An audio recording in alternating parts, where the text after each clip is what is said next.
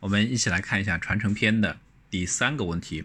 我跟客户说买保险可以把钱留给孩子，客户说那还不如立遗嘱啊，该怎么分析这个事情呢？前几天呢接到了一个有一个咨询电话，然后呢事情是这样子的，原来呢他向一位五十多岁的客户推荐购买人人寿保险。然后呢，告诉客户购买人寿保险是必不可少的财富传承方式。没想到的是，客户认为遗嘱才是国家法律认可的传承方式，而且自己写遗嘱还不用花钱，简直是物美价廉。为什么还要买保险呢？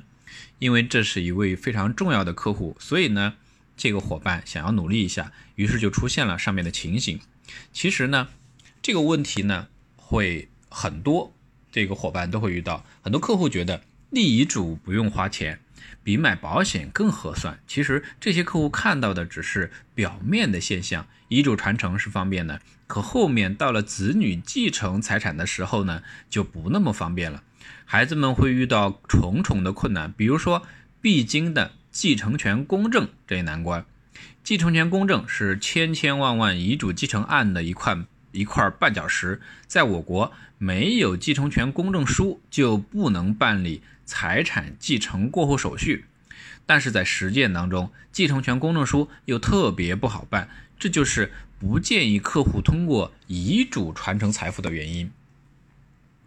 那在这里呢，要提醒大家，必须同时满足以下三个条件，否则是办不了继承权公证的。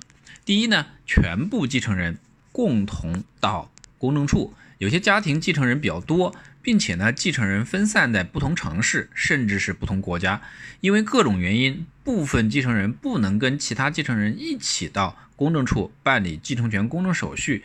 若出现这种情况呢，继承权公证就只能被搁置，因为根据规定，只有全部继承人同时到齐，公证处才可以按流程进行下一步操作。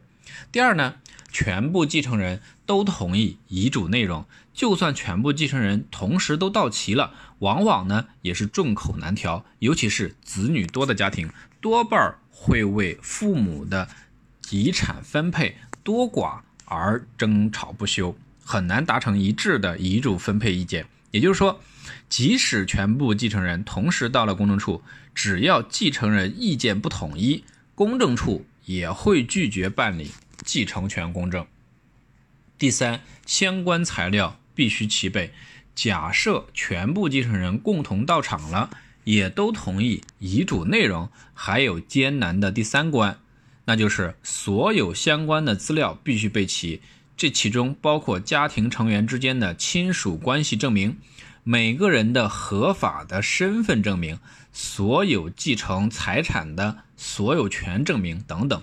这里呢，要提醒的客户的是，立遗嘱的目的不就是将自己的财富快速便捷的传承给子女吗？可是通过遗嘱传承财富，要经历这么多曲折和麻烦，通常呢会搞得子女为了遗产，为了继承遗产心力交瘁。相比较而言，购买人身人寿保险进行财富传承，不需要提供继承权公证书。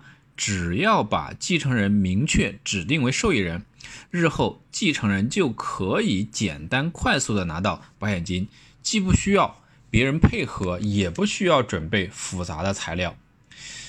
我们来看一下继承权公证的办理流程。第一呢，提出申请交公证费。第二，公证处接受申请之后。查找被继承人全部第一顺序法定继承人，通常呢需要所有的第一顺序法定继承人共同到公证处对继承事宜进行表态。三、提交身份关系证明，就是继承人和被继承人之间的身份关系证明。四、公证处对继承材料进行尽职调查，即所有的继承人提交完提交完关系证明和继承材料后。公证处为防止出错或者有虚假，要向出具证明或提供材料的单位进一步核实。五，如果有遗嘱，公证处还要审核遗嘱的效力，判断这份遗嘱是否有效。六，公证书出具继承权公证书，公证处出具继承权继承权公证书。如果有遗嘱且遗嘱被认定有效。公证处会按照遗嘱的内容出具继承权公证书。如果没有遗嘱，那么所有的第一顺序继承人到场之后，可以达成遗产分遗产的分割协议。公证处呢会按照协议出具继承权的公证书。我们来看一下，总结一下。那遇到比如说客户提出我客户提出买保险，嗯，把钱留给孩子，还不如立遗嘱。那针对这种情况，我们怎么来分析呢？分两种情况。第一种情况呢，买保险，买保险去做继承的话，无需办理继承权公证公证，更方便快捷的拿到钱。而且呢，将来若开征遗产税，无需缴纳遗产税。